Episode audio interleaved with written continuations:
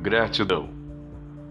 Leve esse sentimento sempre consigo, pois ele é o primeiro passo para a felicidade.